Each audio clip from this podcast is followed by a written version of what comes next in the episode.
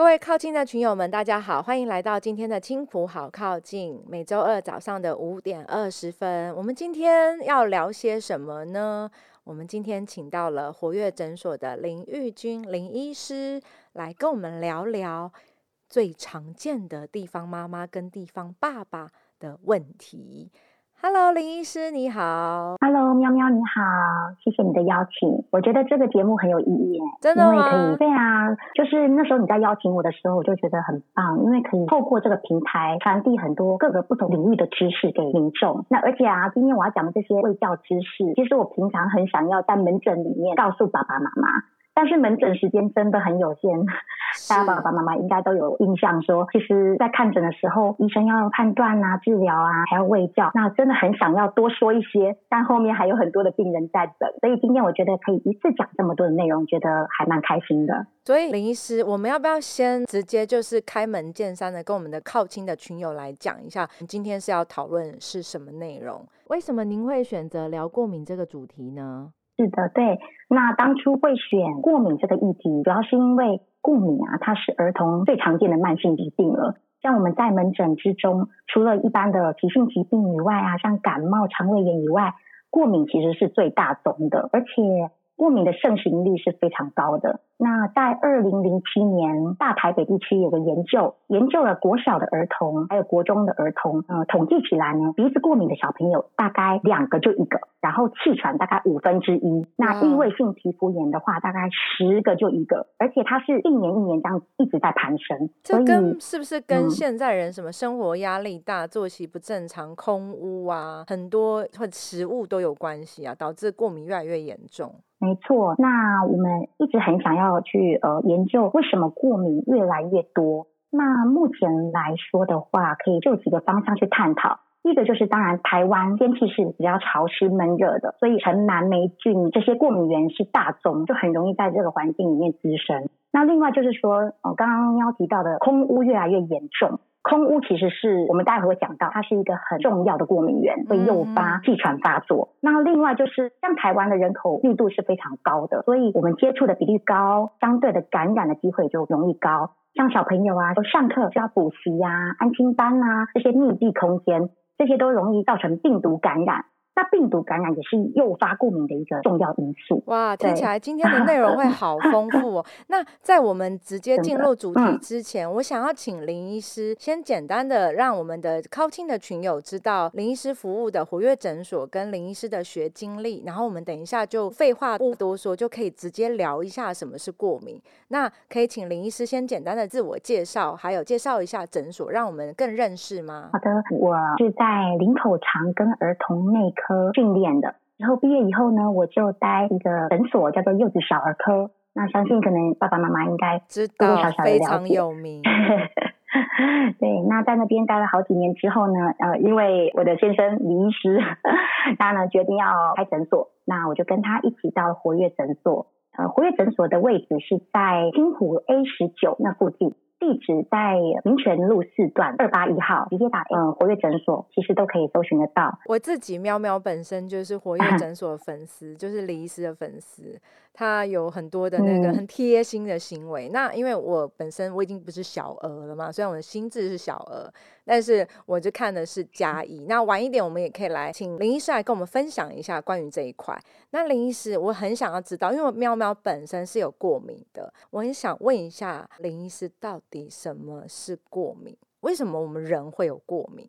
对过敏的话，我们要先了解哦过敏的机制。因为过敏呢，它是身体去接触到外来物，然后就诱发了一连串的免疫反应，让我们的免疫细胞去释放很多发炎物质，就会造成身体很多不同器官产生症状。所以我们说，其实过敏的人，他并不是免疫力不好哦，他是免疫过度活化哦，过度活化。对对，原本呢就是要保护身体的细胞，他遇到了外来的过敏源，整个兵荒马乱，所以就连自己的细胞都开始攻击。如果有这些症状出现在眼睛的话，就会造成过敏性结膜炎；那在鼻子的话，就是过敏性鼻炎；在气管的话，就是过敏性气管炎，也就是气喘。那如果是皮肤很厉害的话，就到异位性皮肤炎的程度。原来，所以其实是那些细胞太活跃，然后开始瞎攻击，攻击到自己，是这样子对，没错，跟 就还蛮妙的。原来是这样子，第一次理解。嗯，那当然就是过敏的原因，其实它有分两项。先天遗传还有环境因素的刺激。那像喵的话，您是说您之前是在国外吗？对，因为像我自己的话，我也搞不清楚我是先天性遗传还是后天的环境因素。因为喵本身之前是在二十左右的时候出国，然后在国外十五年，然后大概在二十八、二十九岁开始，我就开始严重过敏。可是，在之前我没有完全没有过敏，我也也搞不清楚这些原因是在哪里。嗯，像喵，你的妈妈有没有过敏体质？她有，她我妈妈有，她有那个过敏性鼻炎。哦，了解。对，其实这样子哈，就是说我们刚刚提到有分先天遗传的因素，还有后天环境因素。那根据医学研究统计下来，如果妈妈有过敏体质的话，小朋友遗传到过敏的几率大概是五十 percent。那爸爸有过敏体质，那小孩子呃有过敏的几率大概是三十 percent。那如果爸爸妈妈有都有过敏体质。小孩子过敏的几率大概有八十 percent，但是林医师，我想问你一下，嗯，就是像我我爸和我妈，他们也从来没有去做过过敏检查。那除了除了像我妈，我也觉得她有过敏性鼻炎，是因为她常擤鼻涕，然后就是干咳这样子。但是我们完全没有去做任何检查，去知道她是有过敏，是要去做了检查才能确认有过敏，还是说你自己知道自己去判断？嗯，基本上其实有过敏体质的话，大部分在平常的生活中就可以大概从你的症状去判断了。待会我们后天后面也会讲到一些常见的过敏的症状。那像喵提到说，爸爸妈妈有些人是爸爸妈妈没有过敏的症状，可是小孩却明显的过敏。像我在门诊中常遇到爸爸妈妈说，哎，奇怪，我们两个都没有过敏，为什么小孩会过敏？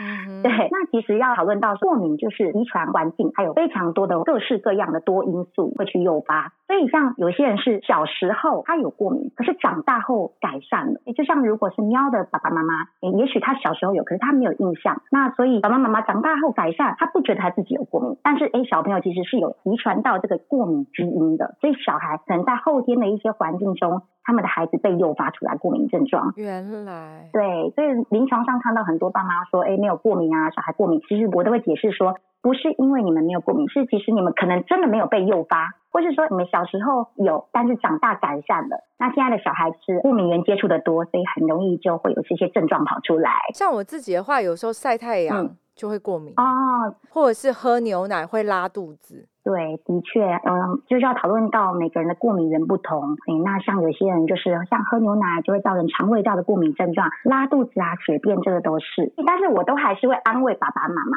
其实如果爸爸妈妈都有过敏，那我们刚刚说，哎，过敏的几率真的小孩大概就八十 percent。可是呢，不用太难过，因为还有另外一个因素，就是我们如果可以有效的控制环境，就可以很大幅的降低小孩过敏诱发的机会。而且，如果我们认真去做这些环境控制的话，话，可能小孩是会稳定到没有症状产生，然后长大也就慢慢的完全的没有症状，让他稳定下来。嗯，这很重要。对对，没错。有些过敏好像会影响到生活，有些是不会，所以其实这是借由控制来把它降低影响生活的幅度，对不对，林医师？没错，因为我们刚刚有说到遗传是一部分，那现在就要讲到后天环境了。那后天环境因素啊，我们可以把诱发过敏体质发作的因素。把它分成两大类，第一类啊，就是它可以直接去诱发过敏的症状发作。好比说，它其实就有点像一把钥匙，它去打开了过敏基因。譬如说，我们小朋友常常感冒，感冒后呢，它就会像一把钥匙打开我们过敏基因，就诱发整个大过敏症状。或是说，我们遇到了过敏源，环境中最常见的就是尘螨、霉菌、蟑螂，还有猫狗这些东西呢，它是蛋白质。我们如果有过敏基因的人呢，他遇到这些过敏源就会打开过敏基因，然后产生症状。哦。那另外就像喵说的，假设你对食物过敏，像最常见的就是牛奶、蛋白、虾蟹类呀，哦，带壳的海鲜，这是蛋白质，它就很容易去诱发过敏基因产生症状。那还有大家很容易忽略的就是化学刺激物，嗯，像环境中，呃，像。抽烟的尼古丁啊，烧香啊，还有煮饭的油烟啊，精油，还有装潢里面的甲醛，这些也是会刺激直接诱发我们过敏体质。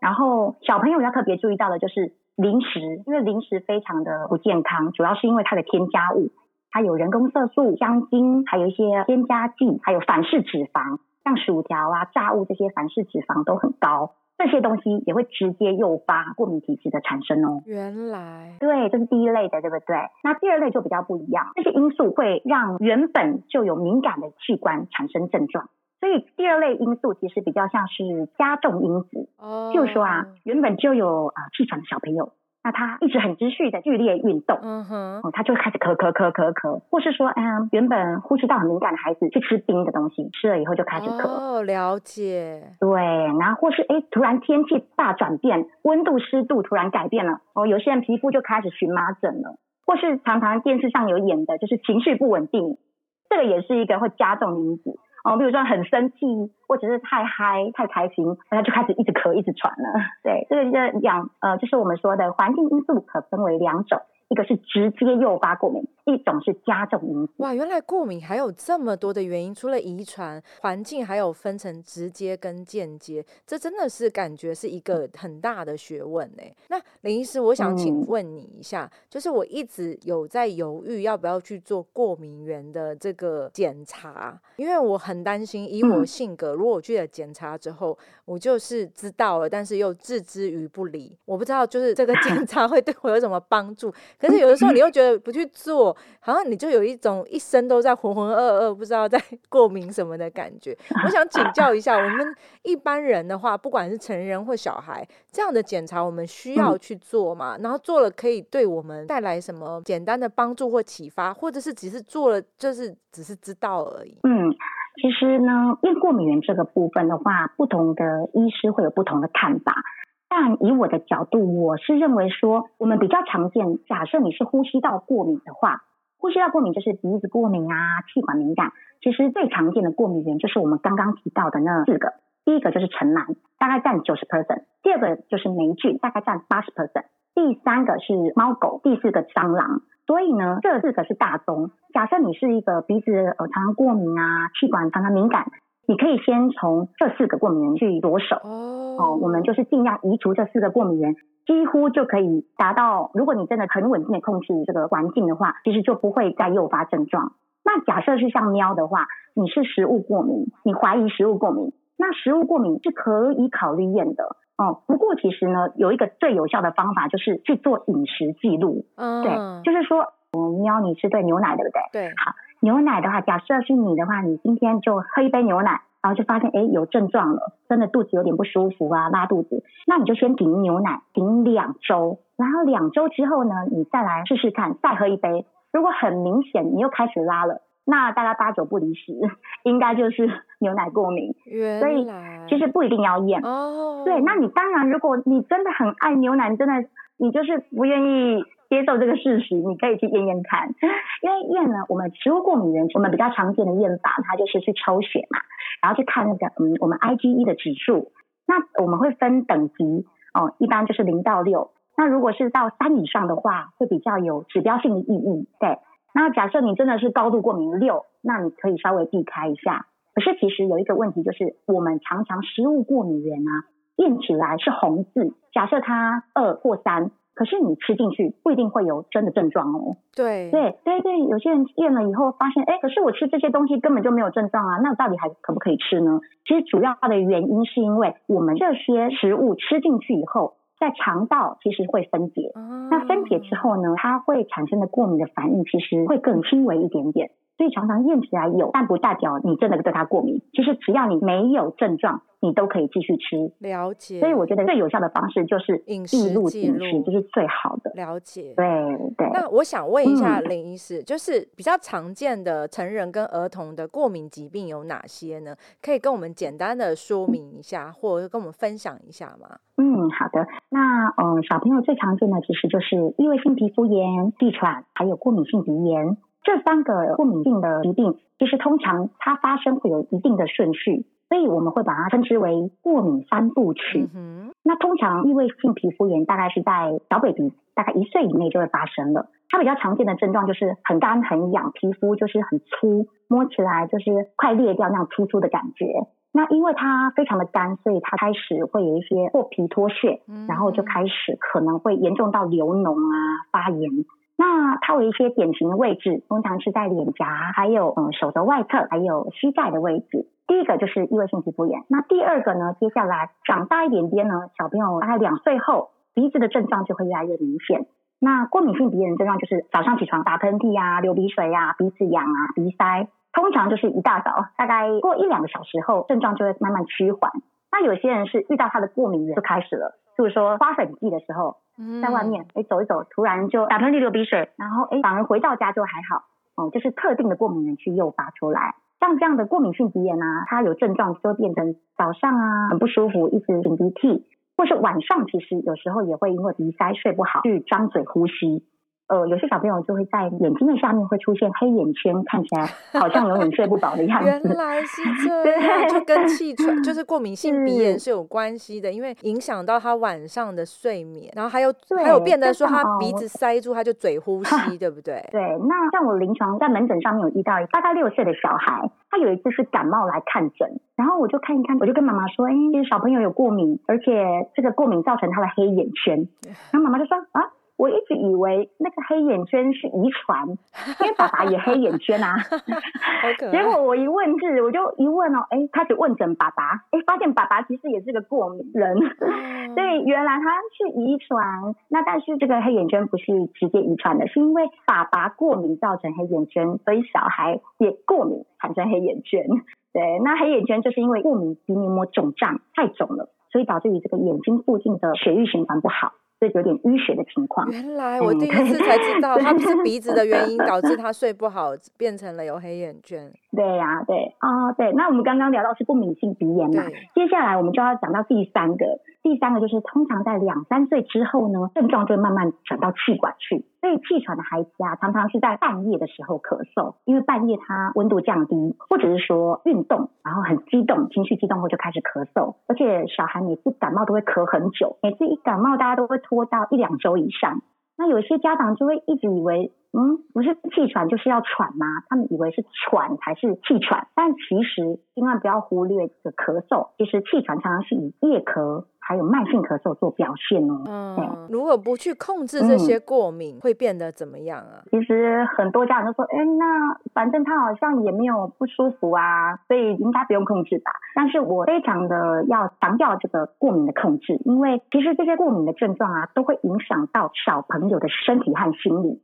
因为像嗯，我们刚刚说的过敏性鼻炎，他可能晚上睡不好，鼻塞，一大早打喷嚏、流鼻水、擤鼻涕，那睡眠品质不佳，会影响生长。发育哦，而且啊，他如果是早上一直在擤鼻涕，到学校有可能还在擤，也会影响到他上课的状态。然后过敏性鼻炎的小朋友，因为他鼻子很肿，所以他待久了，就是让他闻味道的能力会有点降低，也会影响到他食欲。因为东西就不香了，他就不太想吃。而且会不会就是都是嘴巴开开的啊？因为他要用嘴巴呼吸。对，是，而且真的现在目前医学是有证实说，如果是长期的这个过敏性鼻炎，他嘴巴开开，有可能会造成他的这个齿裂啊，就是整个下颚的这个下巴的骨骼还有牙齿发育不好，而且肠胃系统好像也会不好，因为他是嘴巴去接触到那些细菌，直接进到肠胃嘛，对不对？没错，我们要说的很好。对，还有就是像异位性皮肤。炎，第二性皮肤炎其实不要小看，因为它很干很痒，它就一直抓一直抓。有些小朋友真的严重到。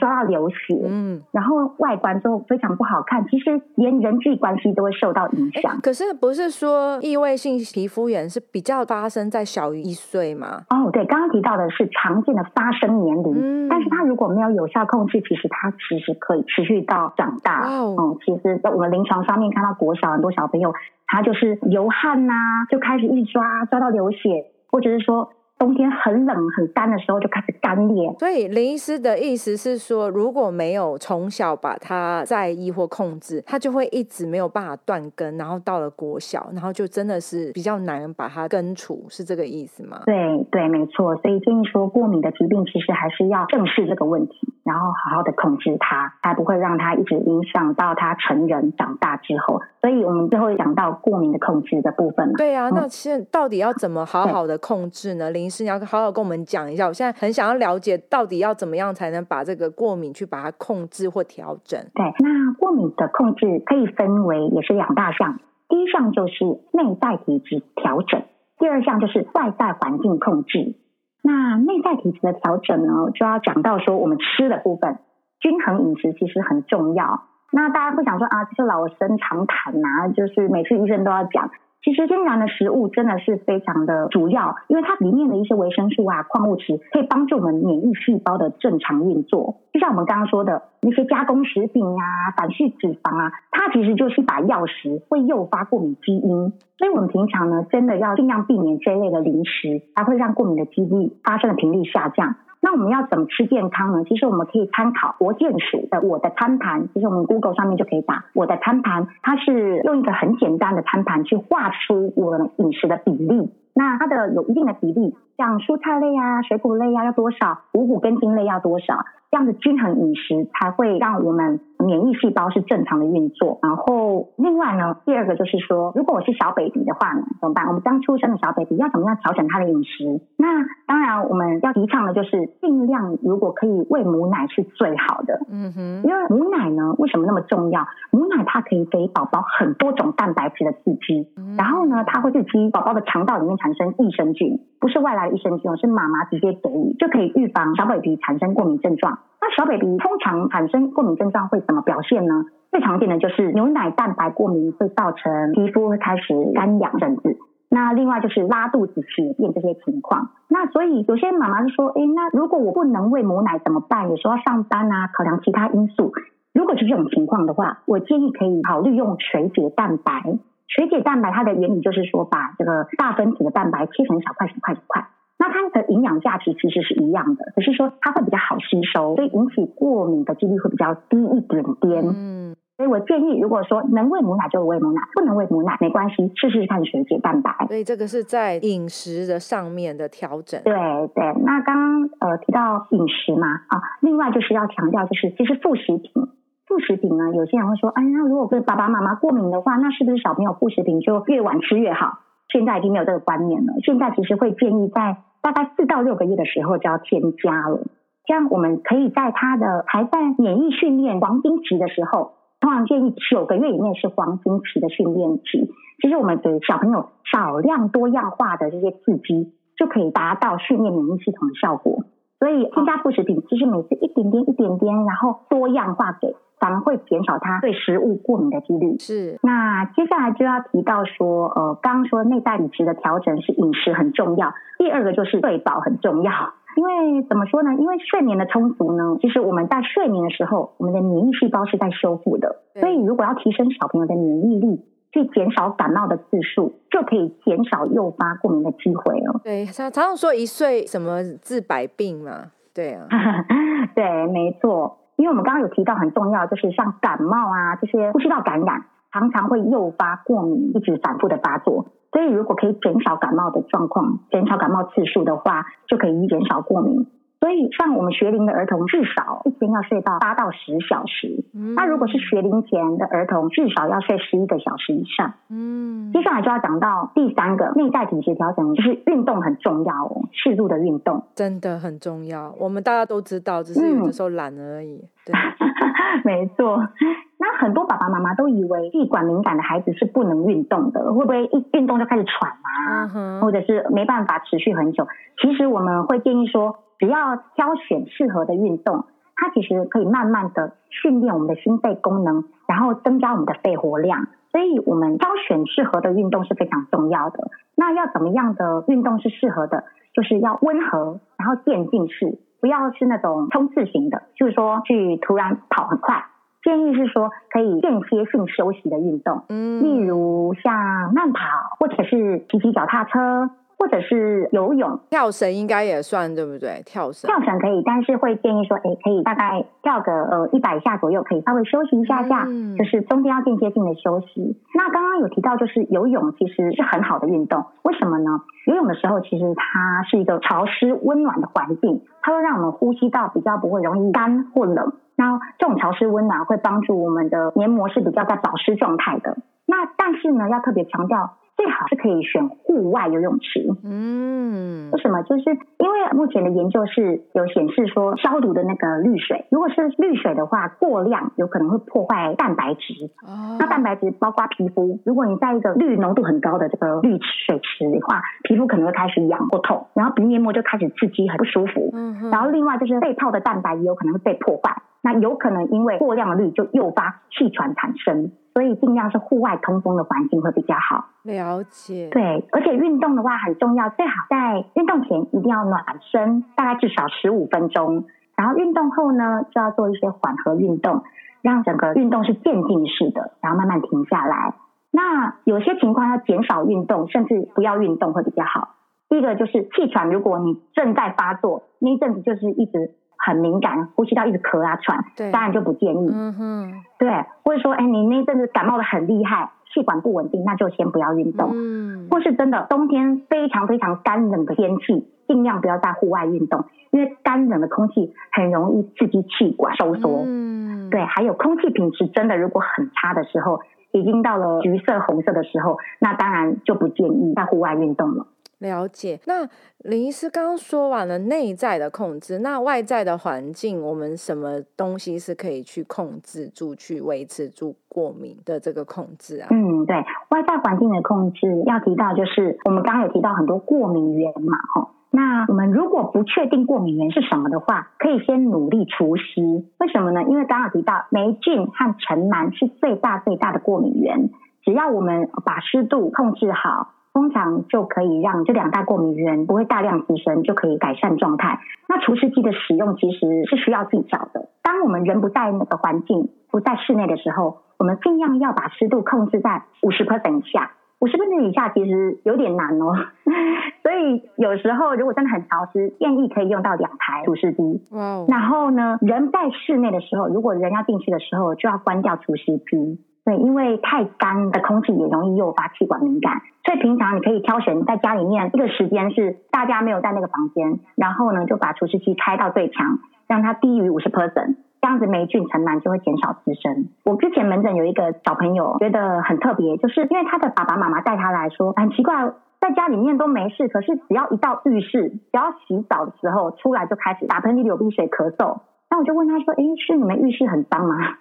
他说：“没有，哎，其实我们都很认真打扫。”然后我就说：“嗯，那要不要仔细回去看看，说是灰尘啊，还是霉菌啊？”结果他之后过了几周回来，爸爸就说：“哎，真的，因为他发现他们家的那个浴室的墙壁、还有角落、还有胶条、浴缸的胶条上面，其实藏了很多霉菌。然后他就回去努力的把那些霉菌擦掉之后，他说真的就没法做了。”所以移除这霉菌啊、尘螨这个过敏源是很重要的。但是好像医师有说到说，人在室内的时候是不要开的，对不对？对对，所以刚好提到。可是又有一个观念说，要人在室内才能开除湿机，不然它可能会有什么电线走火 或什么的。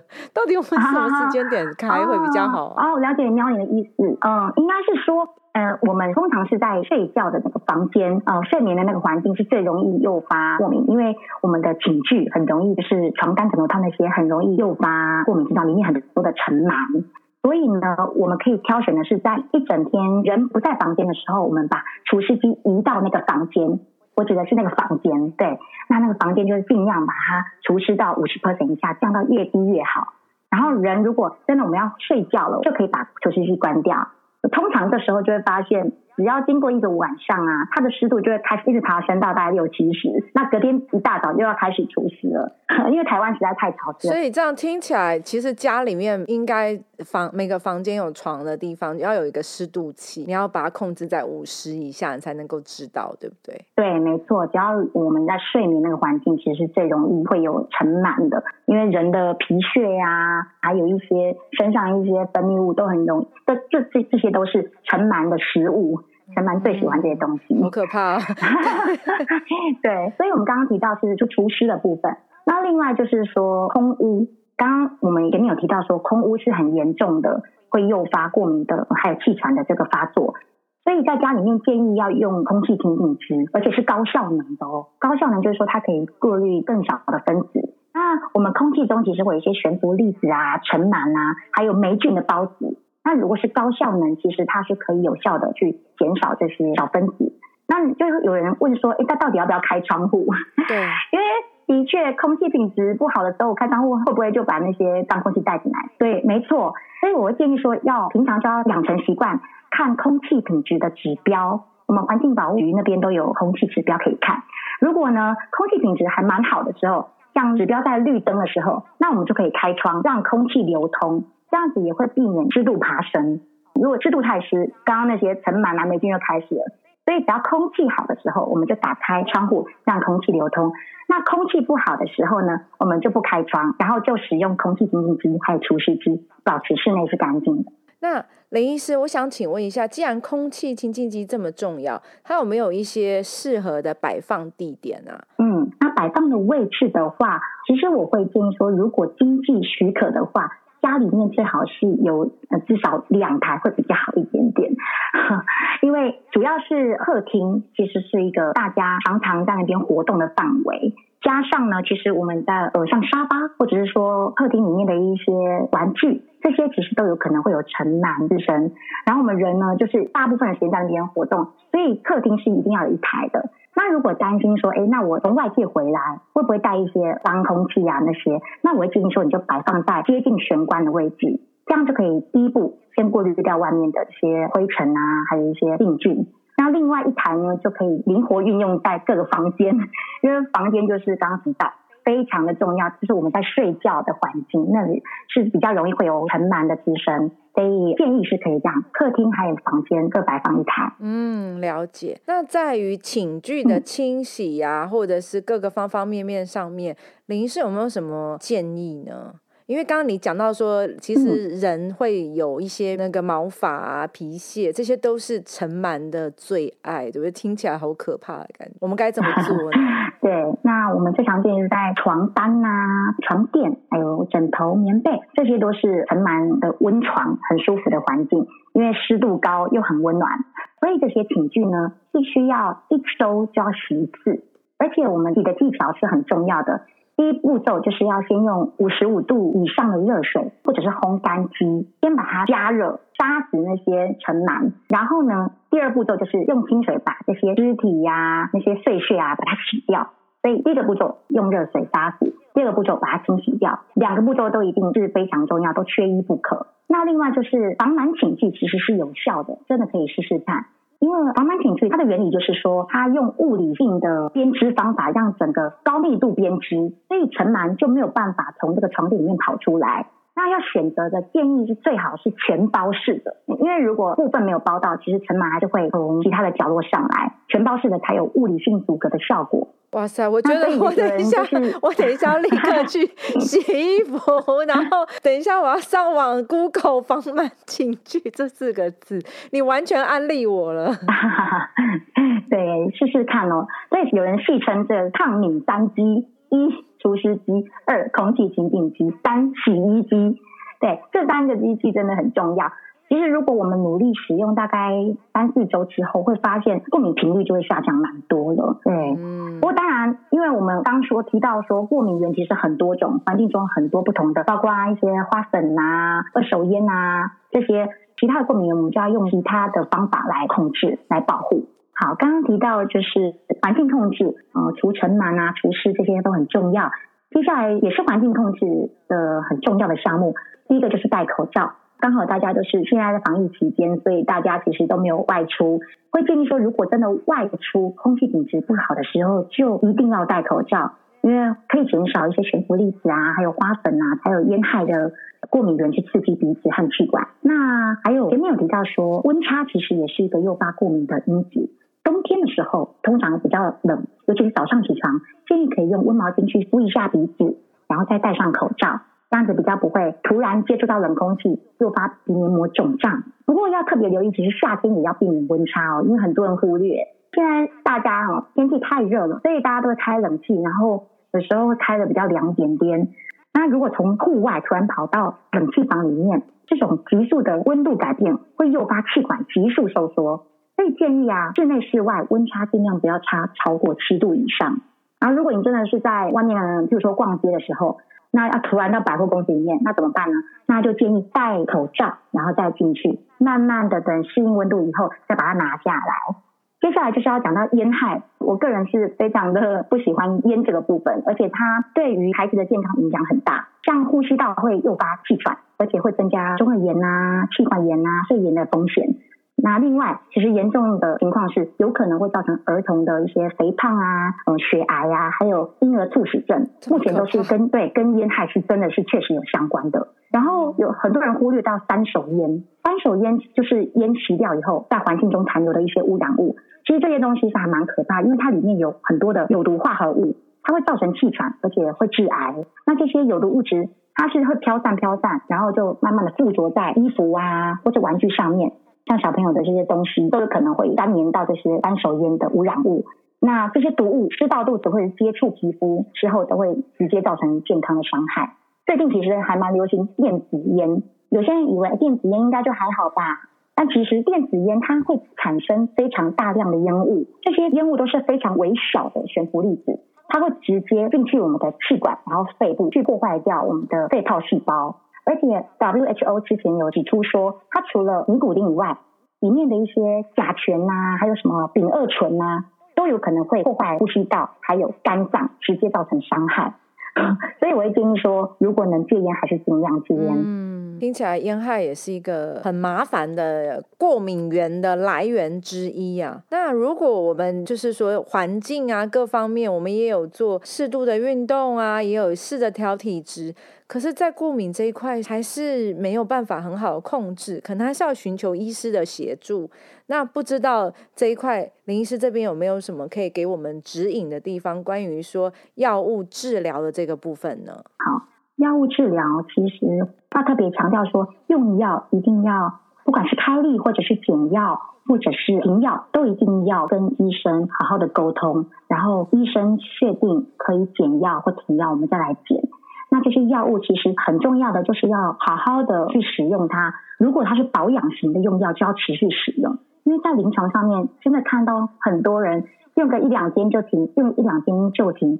所以这个会变成说效果没有达到，而且它可能会减少它之后对这个药物的反应。像我就是，我就我其实我正常我的过敏性鼻炎，很多医生都会开药给我，可是我非常不喜欢吃药，而且其实你一吃，像我们这种过敏性鼻炎，你就几乎就是要那个季节都要吃。所以我上次去活跃的时候，我就有跟李医师讲，因为我看嘉义嘛，我就跟李医师讲说，李医师，可是我我我这个情况是一定要吃药吗？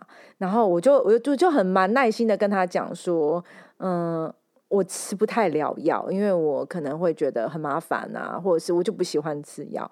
然后他就帮我看了一下，他就开了鼻喷剂给我，他就说，那这样我用鼻喷剂就好，就不用吃药。那像我们这样子的情况，是不是也是可以跟医生讨论，酌情来依依照你的生活习惯跟你的用药习惯来去做一些比较适合的调整？因为如果我们老是拿药。然后都不吃，其实这也是一个健保资源的浪费。我自己是这样想啦，林医师你怎么看呢？对，没错。呃，当然药物有分很多种，那医生通常还是会就病人的状况去调整。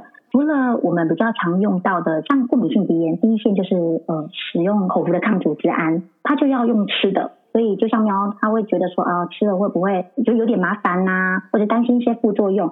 但我建议是，其实像抗组织胺这个部分的话，用第二代抗组织胺，其实它是很安全的。然后一天一次或者是一天两次，它的试射副作用是很小的。所以如果医生建议可以这样使用，那你觉得哎可行？其实这个是还蛮全、蛮安全的做法。可是像小朋友，有些医师会建议可以用类固醇鼻喷剂。但很多人，很多爸爸妈妈妈听到类固醇就会开始担心了，对，所以说啊，类固醇会不会影响生长啊，什么什么的。所以我们会就爸爸妈妈的考量去调整一下用药。基本上，其实类固醇鼻喷剂它的剂量非常轻。那目前研究呢，对于小朋友来说，其实这样的类固醇使用长期下来，并不会影响生长发育的，而且它反而会让病情控制好。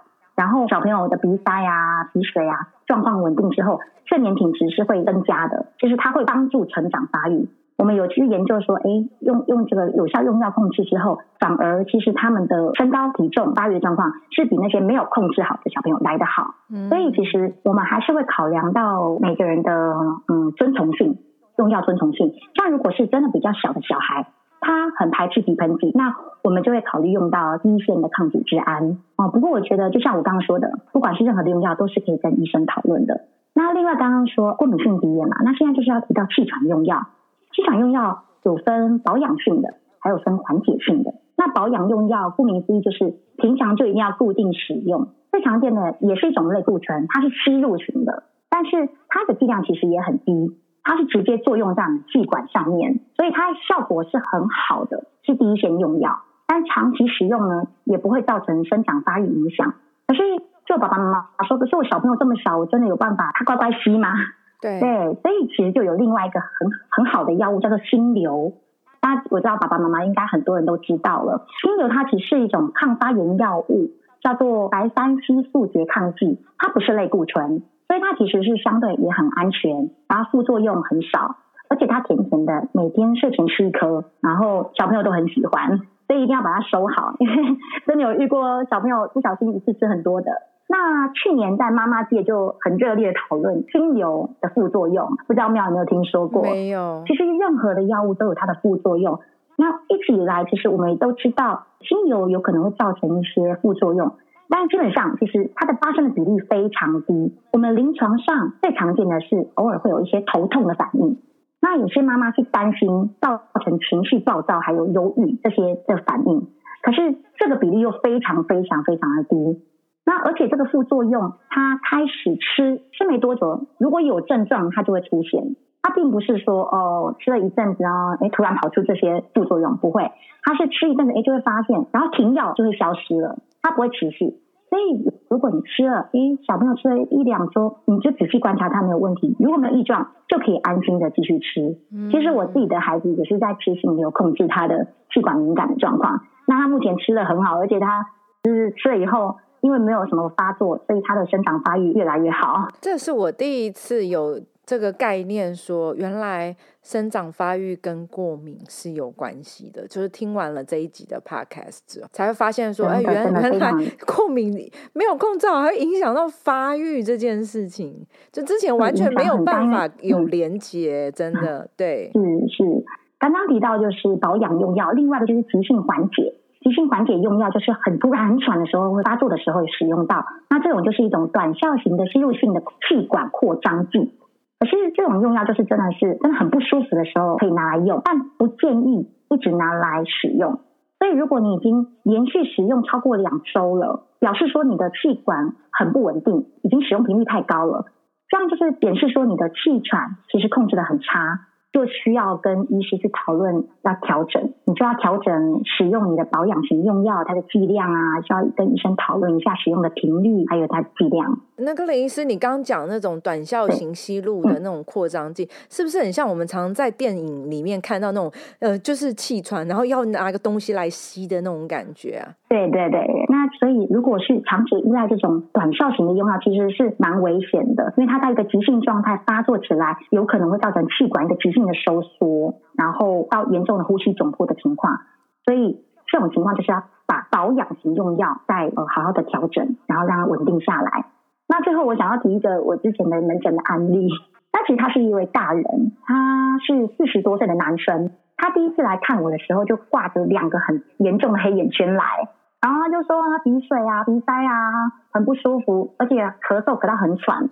那帮他检查之后，就发现他是非常严重的过敏性鼻炎，而且已经合并到慢性鼻窦炎情况。然后另外他说他很喘，就听了一下肺部，哇，真的超级喘，又又又的，而且他痰非常的多，因为他的气喘发作太厉害，导致他的痰出不来，然后就合并了支气管炎。那我就问他说：“哎，那你平常到底是怎么控制的？”对，他就说他鼻子很塞的时候，就去药房买一个鼻喷剂，喷一喷，哎，就好多了。这是不不是很正确的做法？然后，然后他很喘的时候，他就赶快拿刚刚说那种急性缓解用药，气管扩张剂，他吸一下，他觉得哦，好像没事了就好了。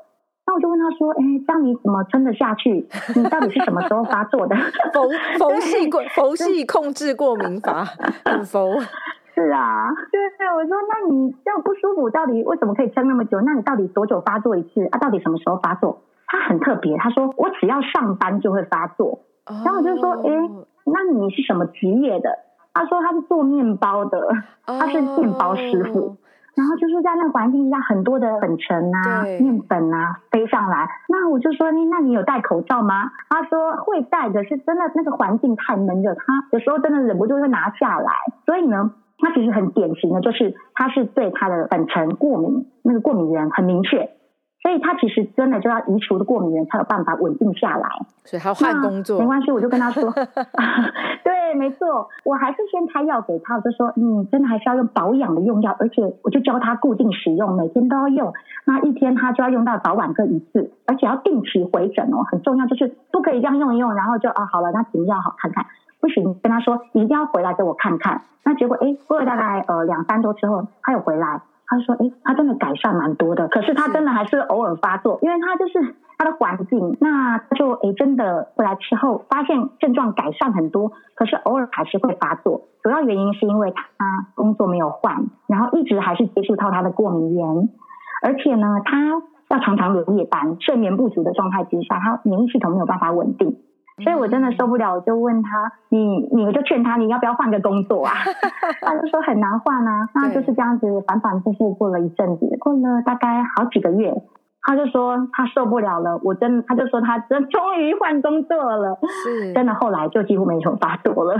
所以我要强调的是，其实这个案例就要告诉我们说，过敏呢一定要移除，还有用药也很重要，跟医师讨论，然后要怎么调整。好啊，那呃，我们刚刚。今天聊了好多的内容哦，我们有聊到了什么是过敏，过敏的原因，还有常见的这个儿童的过敏疾病，还有怎么去控制过敏跟。